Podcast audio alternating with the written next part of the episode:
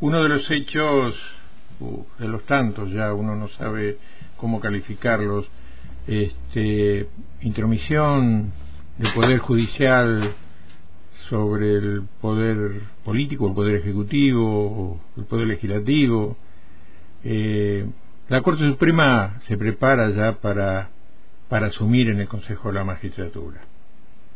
Eh, para que su presidente, Horacio Rosati, asuma también como presidente del Consejo de la Magistratura. Recuerden ustedes que este es el órgano encargado de administrar, de exignar y remover jueces. Estamos en comunicación con Carlos Caramelo, él es eh, periodista, analista político, bueno, varias cosas más, licenciado en letras, docente universitario, actor, director de teatro y no sé cuántas cosas más. Este, eh, eh, viejo por el tiempo, no por la edad, por lo menos la de él, viejo colega que hemos compartido en algún momento este, la redacción de algún diario. Eh, Carlos, buenos días, ¿cómo te va? ¿Cómo estás, querido? ¿Cómo te va, Aldo? Qué gusto escucharte. Igualmente. Bueno, eh, lo que no causa demasiado placer es lo que está sucediendo en este país en varios aspectos. Y uno tiene que ver con la continuidad de la avanzada, eh, obviamente, eh, respaldada por, por Junto por el Cambio, por los medios hegemónicos y demás, como siempre hemos manifestado, pero decía la avanzada de este, eh, la Corte Suprema de Justicia, ahora intentando asumir y controlar ya este, abiertamente el Consejo de la Magistratura. Eh, ¿Qué análisis haces esto?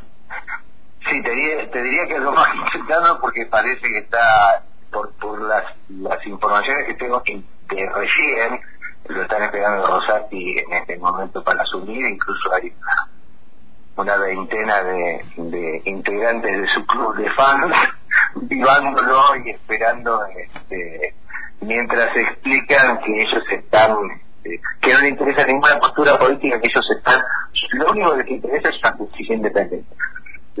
La, verdad es que eh, si vamos a preguntar vos sabés que yo no soy un jurista pero desde el punto de vista político es a todas luces, a todas luces lo que lo que eh, se conocería por estos días como un golpe blando, ¿no? Es una insumisión de un poder del Estado, que es la justicia, sobre otro poder del Estado, que es, este, digamos, el poder legislativo. Lo que claramente subvierte el orden constitucional, que esto es lo, lo notable, lo que ocurre es que no hay ninguna en, en Argentina no hay prevista ninguna eh, acción de tipo judicial ni de tipo político para este, eh, digamos para enfrentar a la Corte Suprema cuando esta digo decide inconstitucionalmente. Entonces eh, digo sí hay hay una alternativa que es el juicio a todos los cortesanos cosa absolutamente improbable en este momento, porque lo de Rosati, tipo que asumió por decreto de Macri, por decreto de necesidad de urgencia, se bajaron porque Carrió dijo yo no voy a avalar esta locura. Carrió dijo no voy a avalar esta locura, lo que es un oxímoron, digo, ¿no? Este, digo, un tipo que se votó a sí mismo como presidente de la Corte, bueno, ese Rosati este, que sin duda es un jurista de, de, nombre, fue miembro de la, de la Comisión Constituyente, de la Convención Constituyente. Y este, digo, es, un tipo que está lejos de no saber que lo que está cometiendo es, este, es directamente un delito. Claro. Rosati incluso dictó, Carlos, si no mal no recuerdo, dictó él, Rosati, el, fallo que lo nombra o que nombra se nombra él mismo como presidente del Consejo de la Magistratura. Sí, en realidad es lo que dicta en la ley que lo convierte en, presidente de la magistratura.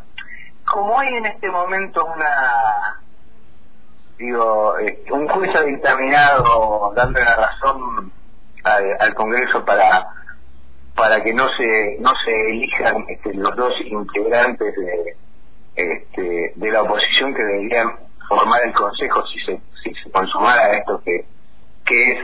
Porque lo que hace Rosati es decir una ley que durante 16 años fue efectiva es inconstitucional.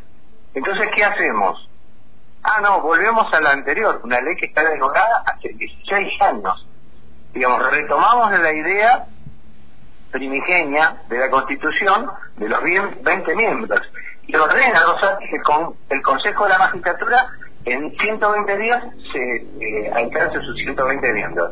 En el Congreso no designan a los dos representantes de la oposición este, y entonces hipotéticamente Rosati no debería asumir porque la misma el mismo dictamen de Rosati dice que los siete miembros que faltan tienen que asumir los siete juntos pero seguramente de todas maneras va a asumir porque vuelvo a decirte para mí esto opera no opera desde lo legal opera desde lo político y es, y simplemente un un golpe de Estado blando. Eso, eso te iba a preguntar. ¿Podemos eh, eh, hablar de, de, por lo menos, algo que se parece mucho a un golpe institucional? Yo no tengo ninguna duda de que lo es. No tengo ninguna duda de que es un golpe institucional. Vuelvo a decirte que es un poder del Estado incluyendo, a ver, en este caso, legislando, desde la Corte Suprema termina legislando, porque al decir, este, esta ley es anticonstitucional, no dice dicten otra ley, o definan qué ley van a usar. Dice, y entonces, como es anticonstitucional, vamos a volver a poner este, en juego una ley de bajas. Vos fijate qué, qué loco que es esto, qué, qué, qué locura tiene, que este, en este país, durante un plazo bastante largo, entre 5 o 6 años, se trabajó fuertemente la creación de un digesto que eliminaba todas las leyes que habían sido derogadas Rosati estuvo en, digo, vio la elaboración de ese digesto. Participó, digo, revisando y demás. Eh, y este digesto se votó, la aprobación de este digesto se votó en la Cámara de Senadores. Y esta ley a la que Rosati dice que hay que volver, es una ley que estaba derogada. Es decir, si se hubiera consumado el digesto, que la verdad que lo, lo frenó Julián Domínguez siendo presidente de la Cámara de Diputados en diputados, porque parece ser que a nadie le, interesa este, no tener un cuerpo jurídico en este país digo, acotado, seguido a, a las leyes, eh, solo las leyes vigentes.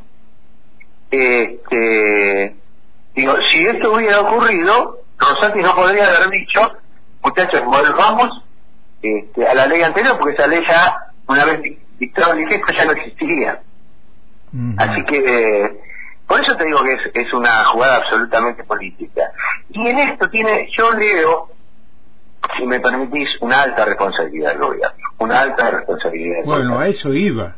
Este, ¿qué, qué, ¿Cuál es, o qué te parece la actitud del gobierno eh, cuando se comenzó a presentar esta situación y la probabilidad de que se llegara a esta instancia?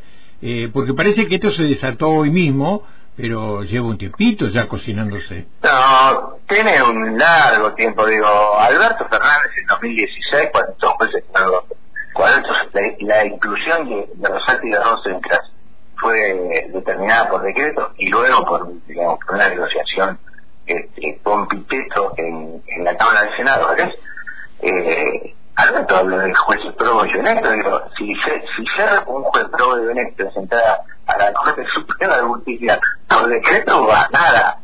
Tiremos la República este, por ahí y vamos como, como le parece algún diario diseñero este, de este país. Ah. ¿Sabes qué pasa? Además, este este gobierno, eh, querido Aldo, es un gobierno que juega los dados. ¿Qué quiero decir con esto? Eh, detesta la política detesta la política. Digo, hace 120 días que está esto y está desde antes. Desde antes. Te diría que el tema de la Corte es un tema que signa eh, el, inicio mismo del gobierno de, de, Alberto Fernández. Y sin embargo, siempre la explicación es: bueno, no, no se puede, no hay, o no hay correlación de fuerzas, o no hay leyes que lo permitan, o la verdad que en el Ejecutivo no podemos hacer nada, es una cuestión que tiene que es responsabilidad de, los, legisladores. Digo, para ellos la política no existe. Digo, tirás la taba, si caes de culo, está todo bien, no tienen ningún problema, porque la cuestión para ellos es tirar la taba, no es tirar los dados. Y la verdad es que, nada, digo, esto no es así. Macri a los 20 días de estar sentado en, el y con, y con una correlación de fuerzas mucho peor que la que tiene o que la que tenía Alberto cuando cuando ganó, entonces ya había hecho todos los cambios necesarios, había volteado cosas por decreto, iba al frente, digo, y Macri no es una política, así que imagínate. Me parece que, que es un tema es un tema de, yo te diría que adormecimiento de, del gobierno en términos políticos, probablemente por, digo, como dice eh, eh, el doctor Molo, porque en el gobierno hay un sector que, que no se siente incómodo con la presidencia de Rosati, es un sector que cree que terminado el gobierno ellos no van a ser este, convocados de ninguna manera por la justicia como fueron convocados compañeras y compañeras y compañeros durante este, 2015-2019. Claro, ahora Carlos, eh, y ahora, porque estaba escuchando eh, declaraciones que hizo esta mañana el ministro de Justicia, Martín Soria, eh, hablando de lo que estás analizando vos, de que la Corte aceptó un golpe institucional, de que se apropiaron de facultades del Congreso, bueno, ¿y ahora? O sea, yo te lo pregunto como, como un ciudadano de a pie eh, que dice, bueno, pero pará, y después más arriba de la Corte Suprema, ¿qué tenemos? Yo lo analizo como analista político, el quilombo es que Martín Soria es ministro de Justicia, hermano. Digo, si el ministro de Justicia está puesto ahí para analizar, póngame a mí que soy mejor analista porque lo vengo diciendo de 2018, no de 2019. Digo, de verdad, digo, yo quiero cobrar el, sueldo de, de Martín Soria porque mi análisis es mejor que el de, Soria. ¿Qué quiero decir con esto? Este, no se puede pensar que el gobierno no va a hacer nada con un, digo, con un juez que entró con una corte además, que está conformada por jueces que se votan a sí mismos, que entraron por la ventana, este, que reconocen como reconoció Rosati que eh, a él el cargo se lo ofreció a Miquetti en la cocina de su casa de la casa de Michetti, y que todos sabemos además es uno de los dos tipos puestos directamente por, por, por Pepín Rodríguez Simón. Digo, el, el, operador del exilio, digo, confeso. Entonces digo, yo sé que Rosati es un personalista jugando al personalismo, este, y que su, su terminal política está afuera de la eh, digo, de, las fronteras de la Argentina. Ahora, eh, me parece horrible, horrible, digamos, que un gobierno que fue votado por el 48% de la Argentina, pensando que iba a provocar los cambios que se necesitaban, porque, y déjame hacer un paréntesis, no, dicen, la gente lo que le preocupa es la comida. Sí, y la, presencia de Rosati ahí tiene que ver con la comida porque por eso no se puede jugar empresarios, por eso no se controlan los precios, porque no se puede dar justicia este, para hacer efectiva la ley de góndola, porque por un montón de cosas, Rosati, este, incide en la comida de los argentinos. Y nadie lo explica, el gobierno no, lo explica. Hace análisis y dice, bueno, sí, esto es un golpe institucional, y se va de la radio. Bien. Eh, Carlos, eh, bueno, uno sigue leyendo y escuchando las reacciones. Este, hay quienes, bueno, si sigue afirmando el golpe institucional. Eh, hay quienes, Ramos Padilla ha pedido un decreto de necesidad de urgencia para preservar la institucionalidad, o sea, para mantener la composición previa del Consejo de la Magistratura. Un decreto de necesidad de urgencia sería efectivo en este momento, teniendo en cuenta que puede llegar después a la Corte que lo declare inconstitucional?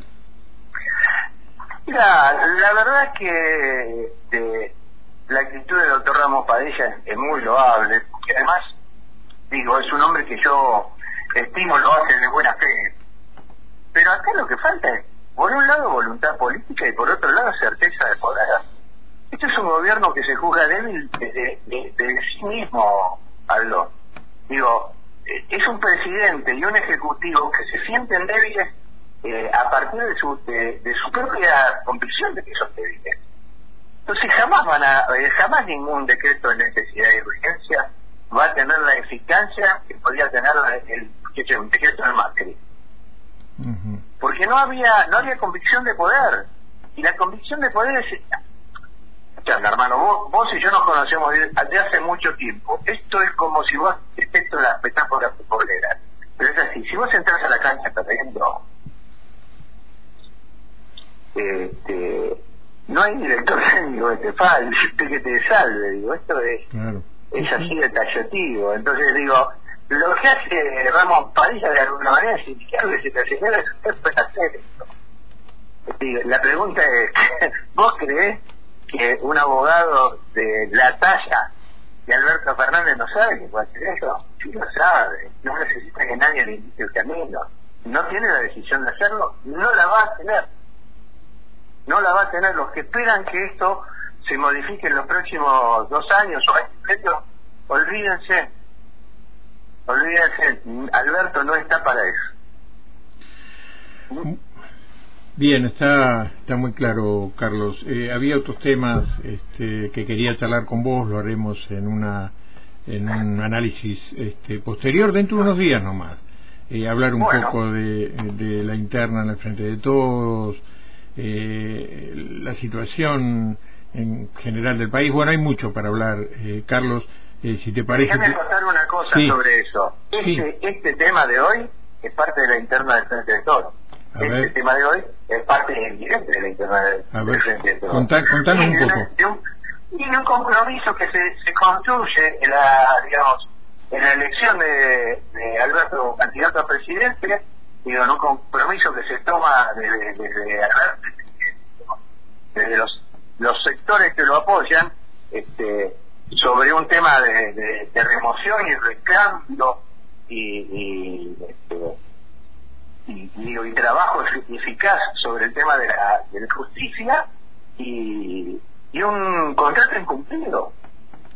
Absolutamente, desde el momento que él la pone a Marcela Lozardo, todos lo que sabemos, yo fui eh, director nacional digo, de justicia en el área de justicia bajo la, la gestión de Marcela Lozardo como secretaria de justicia, yo sabía perfectamente que la presencia de Marcela ahí era para durar, no tenía ningún, ninguna expectativa de cambio. Estos pactos incumplidos tienen que ver también con la interna del frente, pero lo hablaremos más adelante, hermano. Muy bien, Carlitos, gracias este, por tu análisis eh, para esta radio pública y universitaria.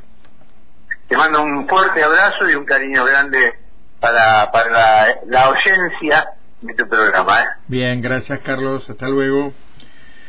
Bien, eh, Carlos Caramero, creo que un interesante análisis, eh, panorama este, que enfrentamos ahora ante este, para muchos, golpe institucional eh, que está dando el presidente de la Corte Suprema de Justicia. bien, avanzando, un avance de la Corte en el Consejo de la Magistratura este, y sobre las decisiones del Congreso, atribuyéndose de alguna manera este, la capacidad o el derecho a legislar también, la Corte Suprema. Eh, eh, realmente es extremadamente grave, otra cuestión más, muy grave que se agrega a todas las que está atravesando, por las que está atravesando nuestro país.